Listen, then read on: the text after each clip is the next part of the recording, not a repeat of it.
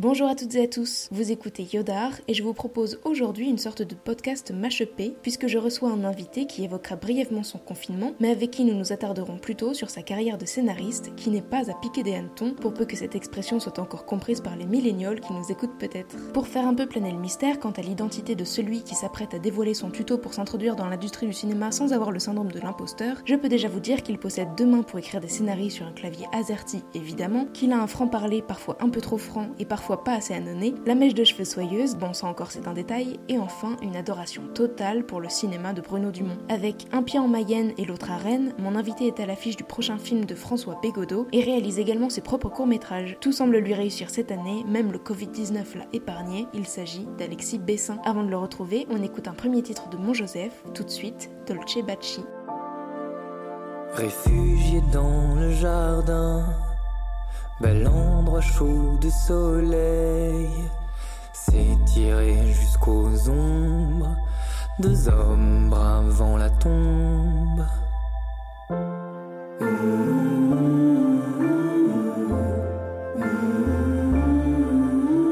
Marcher dans le bosco, le désir nu devient gros, le bruit des rêves qu'il vivra je les entends déjà.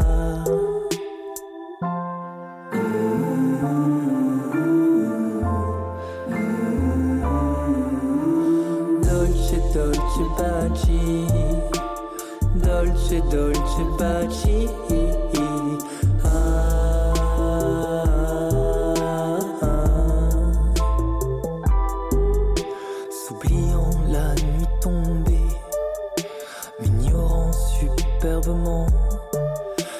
Les degrés de l'alcool, le font se perdre dans les rues de Rome.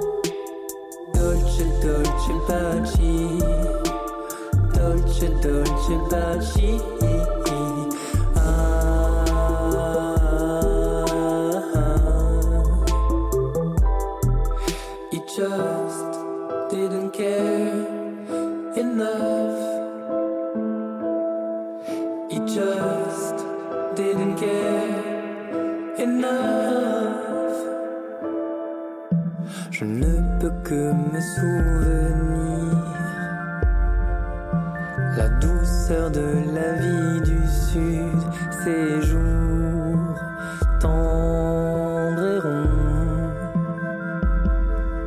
Cet été qui en dit long. Dolce, dolce baci, dolce, dolce baci.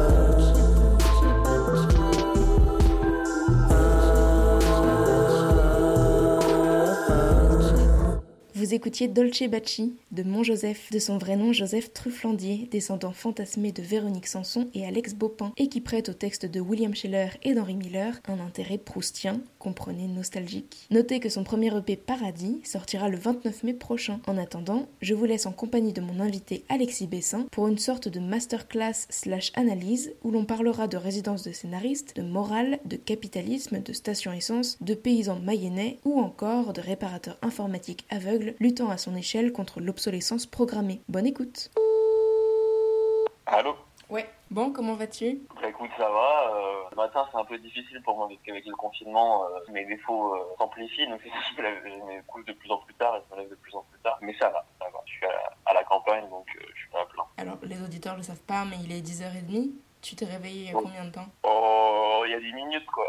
Non, Ah il oui. y a- il y, a un quart- il y a un quart d'heure, il y a un quart d'heure. Je me suis, je me suis réveillé pour toi quand même, mais euh, Ah. Mais non, c'est à tout à l'heure que je me réveille tous les matins. Il faut que j'ai des impératifs pour me, pour me lever tôt, parce que naturellement, je mets beaucoup de temps euh, à m'endormir. Donc forcément, automatiquement, euh, je me réveille un peu plus tard que, que la moyenne. Où es-tu confiné en ce moment? Alors, je suis à Oiseau, euh, en Mayenne, dans le 53, pour les gens qui ne voient pas trop ce que c'est le département. C'est souvent le cas. C'est un département qui est très très rural, très enclavé puisque en fait il y a peu de gens, il y a peu de raisons pour y passer en Mayenne. Il n'y a pas d'autoroute, il n'y a pas de gare et de façon générale il y a une aspiration un peu à la, à la tranquillité pour pour la plupart des gens qui y habitent. Aspiration à la tranquillité un peu pour le pour le meilleur et pour le pire parce qu'il y a bah, du coup ça va avec beaucoup de choses, c'est-à-dire bon bah évidemment on est en campagne, on est souvent on a plus d'espace qu'en ville, mais euh, il y a aussi euh, par exemple un tissu de, de, PME, de gens peu scrupuleux sur la question de la, de la pollution du dérèglement environnemental. C'est vraiment un département euh, où il y a beaucoup de gens qui se cachent un peu. C'est volontaire en fait. C'est vraiment un département où on est fier de cette tranquillité-là, qui s'est un peu manifestée là avec le confinement, c'est qu'en fait ils ont vu pas mal de gens de la ville revenir. Évidemment ils regardaient un peu de haut avec espèce de fierté de dire bah vous avez de toute façon, euh, la vie dans les grandes villes, euh, vous aimez ça, mais en fait, dans les cas difficiles, c'est ce qui s'est toujours passé. En fait, dans les temps de crise, euh, il y a eu des replis vers la campagne pendant ce temps de guerre, en fait, gens allaient se cacher en campagne. Les gens ici sont assez, en plus, la Mayenne a été assez épargnée par le coronavirus, donc les gens ici sont, sont à juste titre assez ironiques sur ce qui se passe par rapport aux gens qui reviennent en campagne. Tu reviens souvent en Mayenne habituellement ou c'est quelque chose d'assez rare?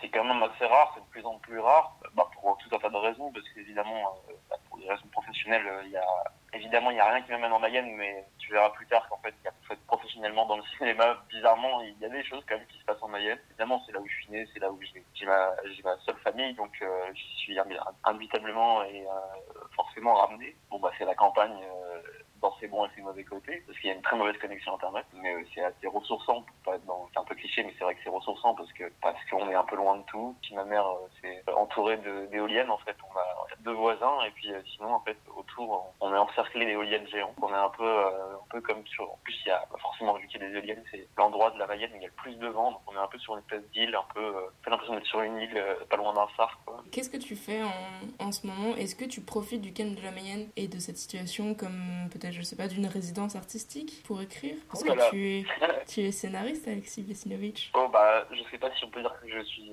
scénariste. En tout cas, euh, oui, apprenti scénariste. oui, jeune scénariste, même si c'est pas vraiment ce que je voudrais faire euh, sur long terme. Je veux pas être juste scénariste parce que, bon Dieu, ces gens-là sont trop, sont trop courageux. Je fais des scénarios que pour les, les réaliser ensuite. Donc, je reparte un peu euh, en amont. on va dire, cette année, c'était un peu, bah, comme pour toi, ma première véritable année dans, dans la vie je veux dire la vie d'adulte, mais le monde professionnel, c'était ma première année euh, d'après études, my first euh, post-graduate euh, hier, comme dirait une école de commerce. Euh, essayant de vendre une année supplémentaire à, New York à ses élèves les plus butés. Bon, bah, ces études se sont terminées un peu, euh, donc ces études en effet de, de scénario, euh, de MBA de scénario, se sont terminées un peu sur un échec, on va dire, un peu relatif, puisque j'ai failli me basculer avec le jury de producteur euh, censé noter mon scénario de fin d'études, justement. Alors, attends, juste, il faut peut-être expliciter un, un, petit peu plus. Donc, tu as fait une formation de scénario à la fac. Ouais pendant laquelle tu as développé un long métrage qu'il fallait soutenir devant un jury composé en partie de producteurs. Voilà, voilà. Et bon, euh, ça s'est pas très bien passé. J'étais un peu en colère après cet épisode-là et, euh, et je me suis ensuite servi de cette colère-là pour euh, écrire des choses. Leur refus de considérer ma proposition a été si, si intangible que j'ai fini par me dire que j'étais dans le vrai puisque en fait je détestais les films que eux faisaient et que eux voulaient. Donc j'ai questionné cet échec-là en essayant de mieux comprendre comment le comment déjà comment le cinéma français était financé parce que j'étais un petit peu innocent, je pense, sur certaines questions et de savoir où était ma place à moi en fait, euh, on va dire jeune auteur sur la sur la ligne de départ. Je suis pas en pole position sur cette ligne de départ et disons que tout ce qui se passait avant pour euh, poursuivre la métaphore sportive était pour moi un peu comme je le considère aujourd'hui comme des qualifications, c'est-à-dire que j'ai réussi à me qualifier pour la course, mais que pour plusieurs raisons, je partais pas dans une dans la meilleure position pour gagner cette course. Et je me suis demandé euh, qu'est-ce que j'avais à faire pour en fait, tranquillement, sans griller les ailes, arriver à mon but, c'est-à-dire bah, tout simplement euh, faire des films. Moi, je voudrais qu'on me donne les moyens aujourd'hui pour faire des films, donc je me suis dit, bon, bah, j'ai une année comme ça, euh, première année où je me lance là-dedans, donc je vais écrire, je vais postuler à peu près à, des choses qui m'intéressent, à des résidences, à des concours de, financement. Pour commencer, c'était un peu là qu'il fallait aller, pas directement avec les, les producteurs, puisqu'en fait, euh, les producteurs sont quand même des gens qui font très attention au nom de la personne qui leur propose les choses. J'ai listé tous les projets que j'avais en tête en essayant de comprendre sur quoi j'avais merdé sur ce long métrage là et de toute façon qui était un, un très bon exercice pour se former. Est-ce que tu peux le pitcher pour que les gens comprennent aussi de quoi il s'agit? Alors euh, je vais, je vais le pitcher parce que de toute façon il a, il a changé aujourd'hui c'est un, un court métrage sans plomb euh, qui se passe dans une petite station essence et ce alors que la France euh, souffre d'une pénurie d'essence justement, la suite de ce que les médias relaient comme un sabotage massif des, des raffineries en diffusant à la télévision les photos des activistes responsables de, cette, de ce sabotage. Et sans plomb, ça raconte l'histoire d'Abigail, qui est l'employé de cette station dévalisée et à sec, et qui se retrouve bloqué sur place après qu'un client ait aspiré le réservoir de sa voiture. Donc sauf qu'elle ne veut surtout pas rester sur place parce qu'elle elle craint que d'autres gens arrivent et qu'elle n'échappe pas cette fois au lynchage. Mais avant qu'elle n'ait pu trouver une solution pour partir, eh ben, elle va voir quelqu'un arriver et le visage de ce quelqu'un lui sera familier puisqu'il est suspense, il est euh, l'un des activistes recherchés qu'elle a vu à la télévision. Donc il va se retrouver bloqué sur dans cette station essence avec le responsable du sabotage massif des raffineries. Mm-hmm. Et euh, donc pour ce, ce projet-là, j'ai été sélectionné en résidence pour les par la plateforme, c'est euh, le pôle audiovisuel en fait des Pays de la Loire. C'est qui organise un peu la, la, vie du cinéma en Pays de la Loire. Bon, évidemment essentiellement à Nantes parce qu'il y a quand même de plus en plus un gros réseau de, de gens dans le cinéma à Nantes. Donc là, c'est une résidence d'auteurs, c'est de l'apprentissage par, euh, par capillarité, c'est-à-dire que tous les auteurs, euh, on revient entre nous sur ce qu'on a lu euh, de chacun, on apporte un regard extérieur sur des scénarios qui sont souvent quand même, bah, les gens arrivent avec des scénarios qu'ils ont depuis 1, 2, 3 ans, et c'est vrai qu'au bout d'un moment, on n'arrive plus à voir les défauts, les qualités de ce qu'on a fait, un peu comme, bah, c'est bête à dire, c'est un cliché, mais c'est comme un enfant, on n'arrive plus à en voir, les défauts de son enfant. Donc euh, ce regard extérieur-là est, vraiment nécessaire au départ, lors de cette première semaine-là, où on donne un peu le coup d'envoi. Et puis voilà, on est sorti de notre cadre d'écriture, parce que c'est vrai que la difficulté euh, du scénariste, c'est quand même ça, c'est qu'en fait, on baigne dans notre jus, son travail chez nous, on est confiné un peu toute l'année. C'est très important de voir des gens qui, qui, font le même travail que soi, puisque ça permet comme ça de se dire que euh, les problèmes qu'on rencontre ne sont pas que les siens. Moi, j'ai un scénario de high concept, c'est-à-dire qu'en fait, le concept de départ est très fort, donc ça amène des...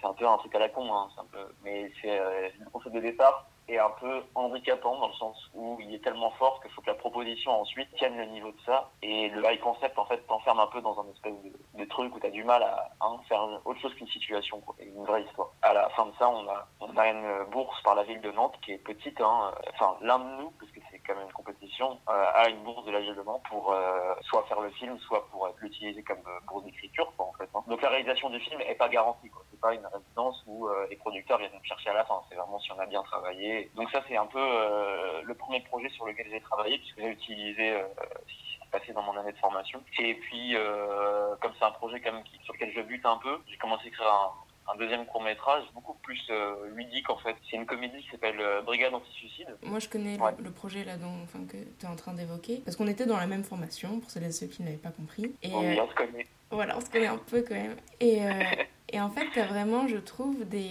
des acuités pour traiter de certains thèmes, enfin des institutions, tu vois, comme euh, les flics, euh, voilà. Tout ça à chaque fois avec un ton très satirique, piquant et qui marche en teneur de Dieu. Et pour un propos qui, euh, sous couvert voilà, de, de, nous faire rire, est quand même à chaque fois engagé. Donc ça, c'est quand même étrangement quelque chose qui plaît normalement en français. Enfin, c'est pas un truc...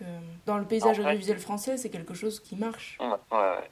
Ouais, ouais, ouais. Bah, en fait, c'est quand même assez récent comme, euh, comme tournant un peu cinématographique parce qu'il y a quand même eu, un, on a eu une grosse période, en fait, euh, de films un peu, euh, pas moralistes, mais disons, euh, si quand même, un peu un cinéma moraliste. C'est-à-dire qu'on a eu pas mal de films, euh, par exemple, ce que j'appelle moi les Mustang films, les films comme, bah, justement, Divine, etc., ou des films qui avaient des bonnes intentions de départ, mais qui avaient un propos souvent très moralisateur, en fait, des films soi-disant sociaux. C'était le courant majoritaire, quand même, dans le cinéma financé d'auteurs, et quand même souvent. Mais oui, il y a un truc déjà, bon, il y a eu du pieux, il y a eu du monde, il y a, quand même des gens en effet qui ont amené un espèce de truc, euh, non seulement d'excentricité, mais doué de satirique. Sur les projets que j'écris en ce moment, euh, ça marche parce que sans doute oui, il y a un truc d'engagement, comme l'époque nécessite un espèce d'engagement. Bon, pour l'instant, moi sur mes projets-là, j'ai j'ai la chance de, si ce n'est d'être financé, parce que c'est ce que que je voudrais à terme, être sélectionné à, divers, soit des résidences, soit des compétitions pour le pitcher. Brigade anti-suicide, donc c'est un, court métrage, on va dire d'humour noir, mais euh, ça se passe dans un monde où le suicide est devenu un service payant et euh, la brigade anti-suicide, donc qui est composée de, de Kaku et Rudy, est chargée d'empêcher les, les citoyens de se tuer par leurs propres moyens. L'État était en faillite et que euh, ils ont fait appel à une espèce d'entreprise pour euh, faire que le suicide légal, c'est-à-dire le suicide encadré, ce qu'on appelle le suicide assisté aujourd'hui, hein, les gens qui font se suicider sous la surveillance d'un médecin, le suicide assisté est le seul légal, mais il est payant. C'est-à-dire que les pauvres dans mon scénario sont condamnés à vivre. La brigade anti-suicide veille à ce que les pauvres euh, ne se suicident pas en dehors de l'échange marchand s'ils veulent se suicider, la seule façon légale, c'est de payer. Et payer très cher, puisque l'entreprise, qui s'appelle byeBye.com, vend très cher ce service de suicide. Et sauf que ça va un peu basculer quand l'un des employés, un téléconseiller chez byeBye.com, veut se suicider, malgré le super cadre propice au bonheur de cette start-up, où le patron n'arrête pas de lui demander si ça va, etc. Lui, il veut se suicider. Le personnage, il s'appelle donc Jobalak, qui a un très mauvais jeu de mots sur Jobalacon. Et donc les deux enquêteurs, comme ils ont vu ses comptes, ils savent très bien qu'ils veulent vouloir se suicider gratuitement. Donc oui, c'est vraiment mon ambition, c'est de traiter du suicide par la comédie. Et je veux faire rire avec un sujet qui n'est évidemment pas drôle. Faire de cette euh, contradiction le moteur du rire. L'objectif, c'est vraiment de subvertir euh, par le rire euh, l'encadrement moral autour de la question du suicide et ça parle ça parle de ce qu'on vit actuellement de ce qu'en fait ça parle d'un état en faillite qui a délégué désolé du grand mot mais qui a, délégué son, vieux pouvoir son pouvoir, c'est-à-dire vraiment dans les termes de Foucault. Il a délégué son vieux pouvoir au capital, c'est-à-dire que l'État renonce à exercer son seul monopole légal de la violence. C'est l'entreprise, pour le coup, qui détient le monopole du suicide légal et qui en fait euh, ce service de luxe, parce que l'État abandonne un peu ce, pouvoir-là de contrôle euh, des citoyens à une entreprise. C'est l'État inféodé au privé. C'est la perte de pouvoir de l'État pour l'État-entreprise. C'est la période libérale qu'on vit en ce moment. Dans cette chose-là, les deux représentants de la loi euh, qui travaille à Brigade suicide il y a une des deux personnes, un des deux enquêteurs qui souffre euh, de cette perte de pouvoir-là de, sa mission en fait, parce qu'en fait ils sont rendus à, être les, les, basses mains de cette entreprise. Et donc la, la mission qu'ils avaient au départ est complètement perdue. La, technicisation de leur mission a vraiment conduit à, cette perte de sens. Je vais encore être très personnel, mais vraiment euh, l'affaiblissement de l'État-nation et euh, le renforcement de, ce qu'on appelle la corporation, c'est-à-dire l'entreprise. La, le monde de l'entreprise, le fameux monde de l'entreprise. Mais très bien. Et encore une fois, tu as un concept euh, ouais, hyper fort. Eh ben, c'est un peu le problème. C'est-à-dire qu'il faut toujours être à la, à la mesure de cette promesse-là de départ. Parce que ça peut très vite dégringoler. Quoi. On ne peut pas non plus rire tout le temps. Et puis c'est un des sujets qui c'est un sujet qui est quand même assez difficile. Euh, ça parle vraiment du suicide aussi dans, dans la souffrance que les, ces personnes-là euh, traversent avant de passer à l'acte, etc. Et donc c'est pour ce projet-là que j'ai été pris donc à la, en compétition au festival de, de Valence. Quoi. De travailler comme ça sur plusieurs projets en même temps, c'est quelque chose qui te plaît ou tu trouves ça plus compliqué? Alors je me suis aperçu que ça me, ça me plaisait en fait. Bon, alors ça a des mauvais côtés, ça a des très, très gros mauvais côtés, c'est-à-dire que j'ai du mal en fait à... de toute façon j'ai une, une, capacité de, de, concentration qui est très limitée. Déjà je travaille que quand j'ai des deadlines en fait. Euh, mhm. c'est assez catastrophique. ouais, ouais, en fait, il y a vraiment que la deadline d'un envoi dans 2-3 jours qui va faire que je me mets à, à retravailler mon scénario, etc. Parce que j'ai besoin de ça et du coup, en fait, je jongle de, deadline en deadline, d'un projet à l'autre. Parce que si j'avais qu'un seul projet, je crois que je serais un peu comme un chercheur. Euh, oui, qui peut passer des années à, creuser, creuser sans forcément avoir un truc sur le papier, quoi. Ouais, voilà, c'est ça. C'est exactement ça. Et, euh, et puis ça se nourrit aussi parce qu'en fait tu fais des erreurs sur un projet qui servent un peu l'autre. Moi c'est ce qui se passe dans le cas de Brigand Suicide, c'est-à-dire que je me nourris vachement des erreurs que j'ai fait pour Samplon. Je repars pas dans l'écriture euh, directement. Je fais un vrai synopsis par lequel je passe par plusieurs versions et je me pose vraiment la question de ce que je veux raconter. Et... Appliquer une méthode quoi. Bah ouais, bah ouais, ouais. C'est un peu le prix de mon échec avec Samplon euh, devant le jury de producteur, c'est que il fallait bien que je me rende compte que je pouvais pas faire ce que je voulais, il fallait que raconte une histoire quoi. D'abord avant d'être dans la mise en scène, etc. Donc voilà, je suis passé par les, étapes très très difficiles du synopsis où voilà, on peut pas mentir, on peut pas mentir avec, euh, avec la mise en scène, on est obligé de, de montrer si l'histoire ou pas. Euh, peut-être pour celles et ceux qui ne savent pas, tu peux expliquer ce qu'est un synopsis? Alors un synopsis, c'est tout bonnement l'histoire racontée, euh, comme si moi je vous racontais l'histoire là, de, de A à Z et euh, c'est écrit sans style euh, pour vraiment euh, montrer l'enchaînement des actions et des, des événements. C'est vraiment être le plus concis possible. Donc c'est assez chiant, c'est assez pénible, c'est assez laborieux. Mais une fois qu'on a ça et que l'histoire tient et qu'on a eu validation que cette histoire tenait par d'autres autour, et ben en fait l'écriture du scénario est un vrai un vrai plaisir quoi. Le long du coup tu l'as laissé de, de, côté pour y revenir par la suite ou tu t'en écris un autre? Comment ça se passe? Ouais, j'écris un autre long. Qui s'appelle Schengen. Alors, le truc, c'est que je peux pas trop le.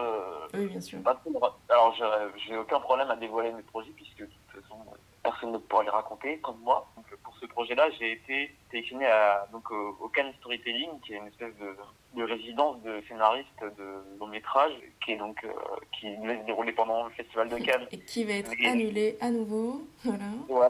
Que, je pense que je n'irai pas à Cannes, ce qui n'est pas traumatise pas parce que je vis pas pour faire du cinéma, enfin je vis pas pour euh, faire du cinéma à Cannes. Je pense pas que le cinéma joue à Cannes. Bon, en tout cas, c'était une résidence de, de scénaristes. On ira à Cannes, je crois, de octobre à novembre. Le scénario est un préachat avec Canal+. Fait, je suis censé rendre le scénario à Canal Plus en février 2021. Mais du coup, est-ce que tu peux juste euh, peut-être euh, expliquer cette résidence euh, à Cannes? Donc c'était un appel à projet, mais tu avais des contraintes d'écriture imposées, tu avais un thème, tu avais un... Oui, c'était oui, vraiment- voilà. En fait, déjà, soit tu écris une comédie romantique, soit tu, écris un film d'horreur, avec évidemment des thématiques. Euh, moi, ça s'appelle Schengen. Dans l'appel à projet, il fallait quand même parler de l'Union européenne. Et, euh, parce que c'est financé, tu sais, ces trucs-là qui sont financés à droite à gauche par, par toutes les institutions possibles et qui finalement, à la fin, on perd un peu le, sens de tout ça. Mais il fallait parler de l'Union européenne. Et moi, c'est vrai que bon, bah, l'Union européenne, euh, pas un grand convaincu, mais euh, moi, j'ai pris un peu le parti de cet espace Schengen-là. Mon, mon film se passe dans l'espace Schengen, dans, le nord de la France. Euh, euh, le film montre un peu comment, en fait, dans un moment de, de collapse, qui était un peu s'effondre à cause d'un, encore une fois, d'une disparition d'un- d'une ressource d'énergie. Tout ce qu'on croyait être, par exemple, la définition de la liberté, parce que l'espace Schengen, c'est ça, c'est un peu défini comme le concept suprême de la liberté de circuler. Quoi. La, Schengen, c'est la liberté, c'est plus de frontières, etc. Et ben en fait, euh, cette notion-là était relative dans le cadre d'un effondrement, puisqu'en fait, euh, bah, en fait, la liberté de circuler, elle est possible que s'il y a du pétrole pour circuler, par exemple. Mon film raconte le moment où il y a certains mythes euh, de notre civilisation qui s'effondrent, dont le mythe de Schengen. Et c'est une comédie romantique, en plus de ça. C'est une, comédie romantique de l'effondrement. Deux gens vont s'aimer, alors que bah, autour, ça pète, quoi. Tout c'est cool. Du coup, j'ai une question. Est-ce que tu as regardé, enfin je sais déjà la réponse, mais t'as regardé la série L'effondrement des parasites? Alors, c'est pas très gentil de me poser cette question. Non, non, mais attends, Euh. mais alors il y a ça, et est-ce que t'as regardé Parlement? Non, je n'ai pas regardé, mais en même temps, il, voilà, il- et, et je suis en Mayenne, ma connexion internet, elle est pourrie. Mais l'effondrement, l'effondrement, t'as vu? Enfin, ça peut être intéressant, pas forcément de comparer les deux choses, tu vois, mais d'avoir ton avis là-dessus. Même Parlement? si l'effondrement, c'est une série, et les Parlements aussi, mais euh, sur ces thèmes-là. Non, Parlement, j'ai bien envie de voir. Bah, Alors, l'effondrement, oui, j'ai regardé. Moi, ça me pose plusieurs problèmes, en fait. Euh, déjà, c'est une série qui te fait croire que l'effondrement, c'est forcément une centrale euh, qui, va péter. C'est forcément des gens qui vont courir, qui vont paniquer, qui vont s'entretuer. Ça entretient le mythe que l'effondrement, c'est des espèces de drames qu'on voit, qu'on voit que peu souvent, des drames un peu lointains, des trucs très spectaculaires. L'effondrement, c'est pas ça. L'effondrement, c'est ce qu'on vit actuellement. C'est-à-dire que c'est progressivement un affaissement de, notre écosystème. L'effondrement, il est, sur la longue durée, en fait. Et c'est pour ça qu'il est dangereux. C'est pour ça que personne, c'est pour ça que la- les politiques ne font rien. L'effondrement, c'est pas, c'est pas juste euh, un ensemble de gens qui crient. Moi, ce que je reproche à la série, c'est déjà en tant que spectateur de mettre dans l'expérience toujours de la panique. C'est-à-dire que le, plan séquence, en fait, masque certaines choses. En fait, on est toujours dans la panique en plan séquence, collé au personnage, etc. Et moi, ça m'empêche de. J'ai pas l'impression qu'on me parle à mon intelligence, en fait. On parle à mon espèce de cerveau, euh, à une part- à l'hémisphère de mon cerveau qui est dans la en panique. fait. Mhm. Ouais, voilà. Et euh, ok, sur euh, sur certains, même sur certains épisodes entiers, ça ne m'aurait pas dérangé, mais là, la série tout entière est dans ce truc-là pressé. Ok, oui, euh, l'effondrement, euh, des fois, te colle, sans doute, euh, te mettra dans cette situation-là. Mais c'est dangereux de faire croire que l'effondrement, c'est juste ça. L'effondrement, c'est maintenant, en fait. L'effondrement, c'est un ensemble de choses qui font que aujourd'hui, il y a des gens qui, il y a des réfugiés climatiques, il y a des l'effondrement, il est pas si spectaculaire que ça finalement. Enfin, dans c'est pas que ça. Et moi, ça m'a un peu. euh, En fait, j'avais l'impression que c'était un peu la collapsologie expliquée aux enfants, quoi. C'était un peu la collapsologie euh, pour les gens qui ont besoin de dire enfin, oh là là, regardez comment ça pourrait être grave. Alors pour moi, c'est regarder comment c'est grave. Je veux pas faire l'avocat du diable, mais euh, chaque épisode intervient à un temps différent. Enfin, tu vois, t'as jour euh, Oui. de mémoire, je sais plus, mais jour 25, jour 45, etc. Où tu vois que progressivement les vivres disparaissent. Donc, forcément, que euh, si tu n'as plus à manger, non, est-ce mais- que, est-ce que n'importe qui resterait hyper calme en disant Oh, bah, c'est pas grave, on va manger des feuilles, tu vois Enfin, je sais pas. Non, mais par exemple, l'épisode où ils sont en communauté. Là, il y avait une formidable occasion voilà, de raconter la résilience, quoi, des gens qui s'organisent dans, un système de communauté pour euh, résister à l'effondrement, pour euh, proposer un, nouveau modèle, en fait, d'autosuffisance. Ça, c'est déjà ce qui se passe, en fait. On a déjà des communautés comme ça, on a déjà Notre-Dame-des-Landes, on a déjà des gens qui, depuis l'intérieur de l'espace privé, ce serait pas mais depuis des, espaces un peu qui sont réappropriés, s'organisent comme ça. Et là, ils le traitent d'une façon qui, moi, je trouve qu'est moralement très discutable de dire, mais regardez, c'est forcément ils vont forcément s'entretuer. La nature humaine est comme si, parce que dans des situations euh, aussi insoutenables, les gens ne pensent qu'à leur gueule. Oui, c'est vrai. Je pense que dans, dans, le- dans la structure de leur série, ils auraient vraiment gagné à s'intéresser à ce modèle-là. peut-être un peu plus, ouais. Mais oui. Mhm. Et euh, moi, j'ai vraiment l'impression que cette série ne parle pas à mon intelligence. C'est-à-dire que c'est- vraiment euh, comme un, un Scorsese. En fait, Scorsese, il a dit à propos des films Marvel que c'était des attractions touristiques. Ce film, c'est une, euh, enfin, que la série L'effondrement. Et pour moi, dans ce même euh, problème, c'est-à-dire que c'est vraiment un parc d'attractions. Est-ce que tu as vu l'épisode dans la maison de retraite qui, je trouve, est un peu plus, un peu plus nuancé et justement un peu plus euh, porté sur la générosité avec une classe euh, sociale et des âges, tu vois, différents? Puisque là, c'est le troisième âge. On peut en parler de cet épisode-là? Ouais, ouais, ouais, bien sûr. D'ailleurs, ce qui se passe là dans, dans l'EHPAD, c'est assez intéressant parce que c'est un peu rentré en résonance avec ce qui s'est passé pendant le, Covid. C'est-à-dire qu'il y a certains EHPAD et certains établissements voilà, de santé qui se sont fait un peu voler leur, leur stock hein, de masques, de, de, masques surtout, de gants. Bon bah voilà, c'est un peu ce qu'on voit euh, dans l'épisode avec le mec dans les bases là, où il est un peu encerclé de gens qui veulent des denrées à lui, et, lui il est un peu, euh, il est confiné avec eux quoi. C'est ça qui, pour rentrer encore en, résonance, il, est, il, a choisi de se confiner euh, avec des gens dans l'EHPAD quoi c'est très euh, La vie est belle de Roberto Benigni. C'est-à-dire qu'en fait, il a fait le choix de faire comme si de, de rien n'était. Quoi. Dans le chaos, dans le chaos et dans l'horreur, il fait le choix un peu de. Il met un couvercle par-dessus. Quoi. Voilà, il joue le côté euh, la vie ordinaire. Quoi. Il mise sur la poésie de la vie ordinaire. C'est-à-dire qu'il il se comporte comme s'il n'y avait pas eu des fondements. Et... Donc, ouais, là-dessus, c'est assez intéressant. Je trouve que la situation elle pose plus de questions. Il y a un dilemme moral sur euh, voilà, cette question-là, de, sans spoiler, hein, mais de sa propre survie et qui est prioritaire à la survie. En fait, c'est aussi ce qu'on traverse actuellement euh, et qui transparaît dans certains propos euh, de nos gouvernants, c'est-à-dire euh, notamment ceux qui auraient voulu miser sur euh, l'unité collective. C'est-à-dire est-ce que est-ce qu'on choisit dans des situations de crise de permettre la survie de gens qui où ce serait trop compliqué en fait de s'organiser pour leur survie, les personnes âgées en fait. Passe aussi au Royaume-Uni, hein, c'est-à-dire qu'ils ont misé d'abord sur l'immunité collective en se disant bah de toute façon oui on abandonne un peu les vieux, c'est un peu ce qui s'est passé, on abandonne les vieux, il y en a beaucoup qui mourront. Nous en France on n'a pas les chiffres des EHPAD, mais on voit que plus les jours ont avancé, plus en effet ça a augmenté dans les EHPAD et plus ils ont été obligés quand même de donner certains chiffres et plus les décès en EHPAD étaient majoritaires dans le nombre de décès quotidiens, les plus faibles mourront et l'État décide que la priorité n'est pas sur eux. C'est là encore du biopouvoir. Je vous propose un intermède aussi musical qu'agréable grâce à mon Joseph. On écoute tout de suite L'hiver arrive. Il n'y a nulle part où se cacher. Je me retrouve toujours dans le rêve que l'on fait, que l'on fait. Tes bras comme une drogue pour me bercer. Je ne dors plus qu'éveillé depuis que tu es passé au passé. Ma source de vie devenue inconnue. Don't get attached, don't get attached,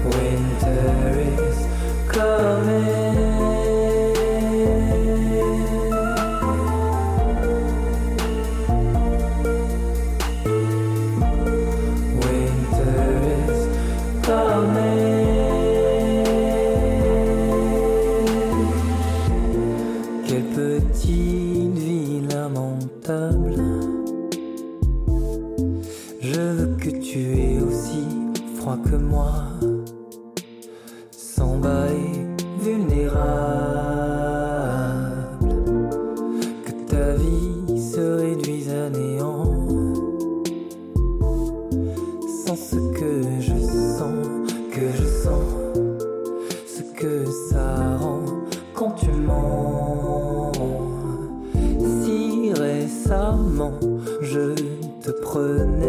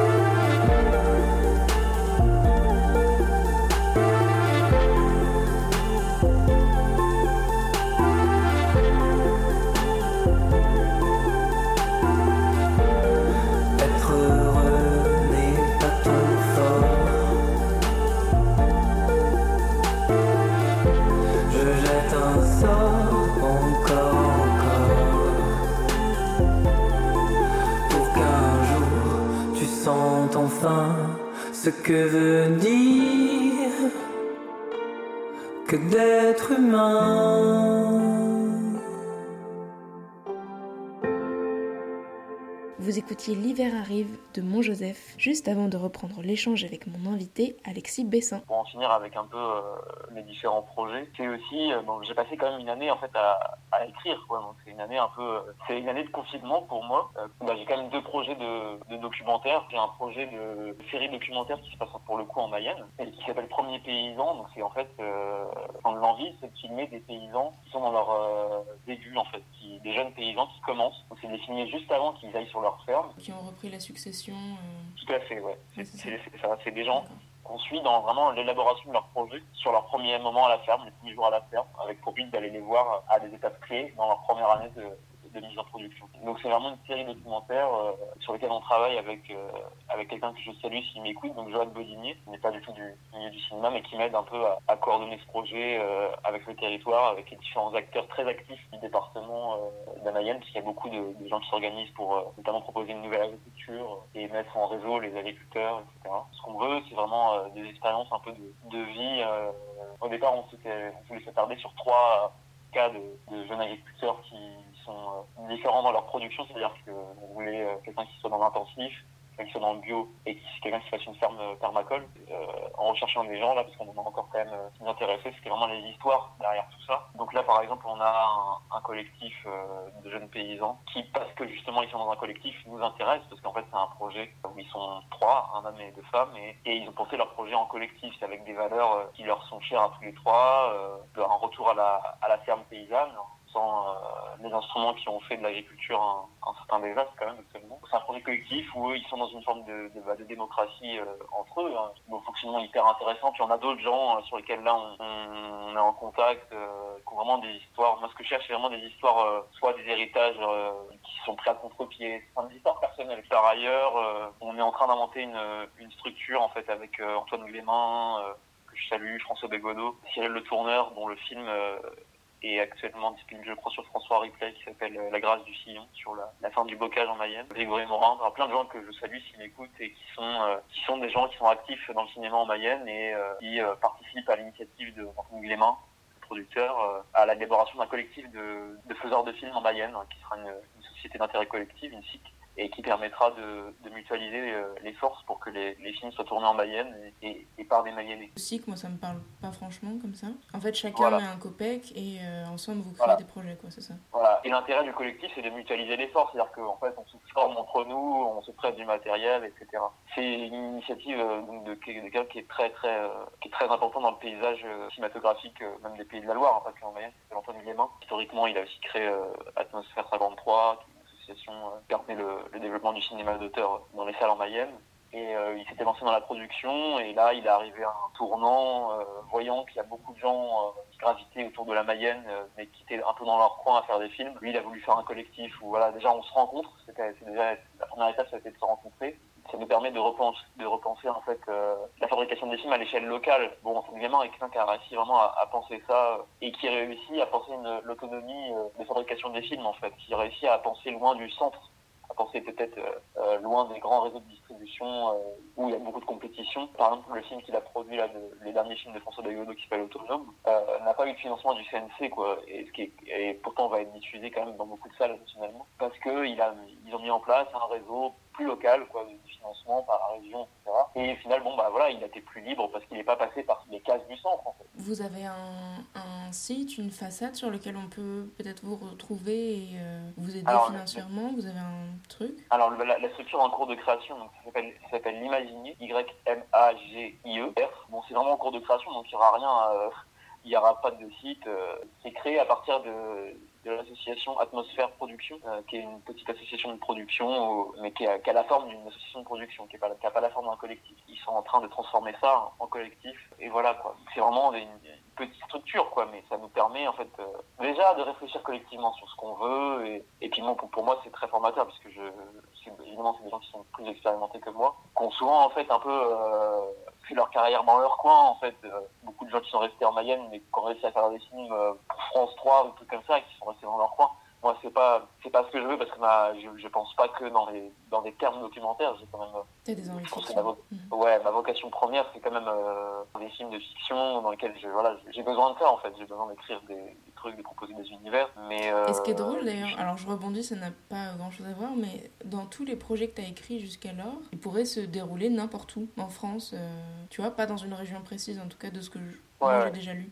C'est intéressant aussi ça. Ouais, bah, euh, c'est assez bizarre. hein. J'ai un peu une tendance à vouloir, c'est un défaut aussi, hein, à proposer des ou à penser, en tout cas dans la fiction. C'est complètement l'inverse. Tu vas voir dans les dans les projets de documentaire, mais dans la fiction, euh, et c'est peut-être une distinction qui est à proposer, c'est-à-dire que le documentaire est, est plus ancré, et la fiction pour moi, je, je la pense dans des archétypes un peu universels, donc j'ai du mal à, à, la- à, à vraiment définir un territoire. C'est pas que j'ai du mal à définir un lieu, puisque c'est plutôt l'inverse à chaque fois, mais Oui, à chaque fois tu pars quand même d'un décor très fort, une station Ouais. essence par exemple. Mais des stations, il y en a partout, donc c'est. Ouais, c'est. Oui, voilà. Et puis Intéressant. c'est pareil pour Brigade Anticide, c'est quand même vachement dans, une, dans, une, dans un open space. Et ça n'empêche pas en fait de penser à de, selon des, des, des endroits même très refermés, quoi. Voilà, la petite station essence, l'open space.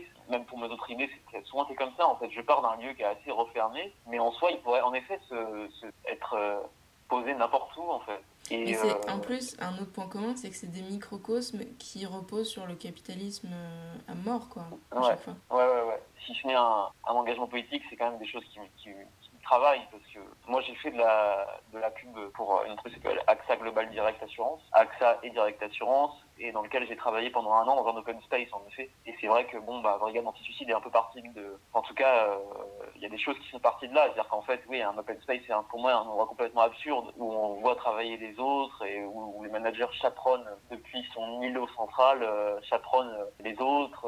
Moi, c'était ma, première rencontre avec des managers et c'est vrai que n'ayant pas aspiration à, à, à gagner de l'argent et donc à travailler dans ces endroits-là, rencontrer un manager dans ma vie, c'était pas prévu, quoi. Donc, ça m'a un peu, oui, ça m'a un peu marqué et c'est vrai que c'est vrai que c'est parti de là aussi pour regarder suicide. Bah oui, c'est des, c'est les endroits du capitalisme. hein. D'ailleurs, c'est la définition du, du, je sais plus qui disait ça, mais en fait, comment on reconnaît un endroit de la- du capitalisme mondialisé, c'est que c'est, c'est ouvert. Hein, C'est-à-dire qu'un open space, c'est ça, c'est ouvert. Parce qu'en fait, il faut voir les autres. Il y a une espèce d'éloge de la transparence, comme ça. Mais en fait, quel éloge de la surveillance?